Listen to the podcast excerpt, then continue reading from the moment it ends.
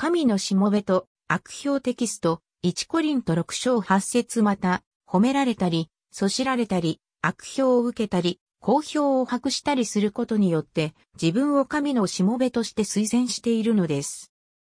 パウロはこの聖句の中で、神のしもべとして推薦される上限について語っています。その中の一つは、好評を博したり、褒められることです。そしてもう一つは悪評を受けたり、そしられることです。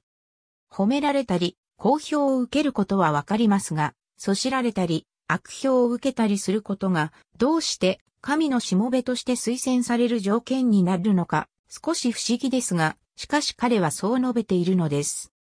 人を推薦するとき、例えば就職の紹介状を書くときはその人の良いことしか書きません。頭脳明晰で字が綺麗で誠実な人柄で学校でも人望がありというように良い評判のみ書きます。何かとトラブルを起こす人で困り者だとの評判ですというような悪評は書きません。またそう書いては推薦になりません。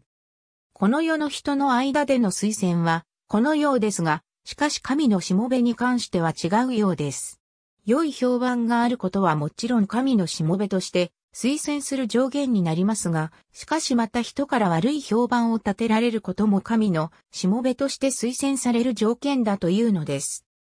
確かに神への奉仕者として人前で良い評判を得ることは素晴らしいことです。しかし、それとともに神の言葉、また御心のゆえに犠牲を払い、悪評を現実に受けたことがあるという事実、これこそ私が自分を神のしもべとして推薦する根拠であると、パウロは言っているのです。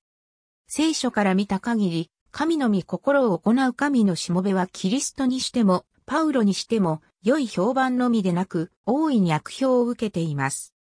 その人が自分の評判、名誉、地位よりも、神の御心を優先し、そしてそのゆえに悪評を受けるなら、それは神の前に立派な推薦状です。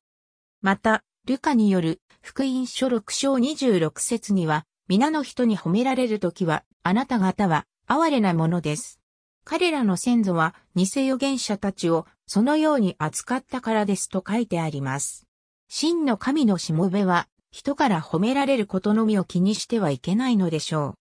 真に神のしもべとして歩むとき、人から悪評されたり、けなされたりすることは覚悟しなければならない。そしてもっと積極的に言うなら、自分が神のために悪評を受けたり、けなされたことがあること、この事実こそが私の推薦状なのだとパウロは言っているのでしょう。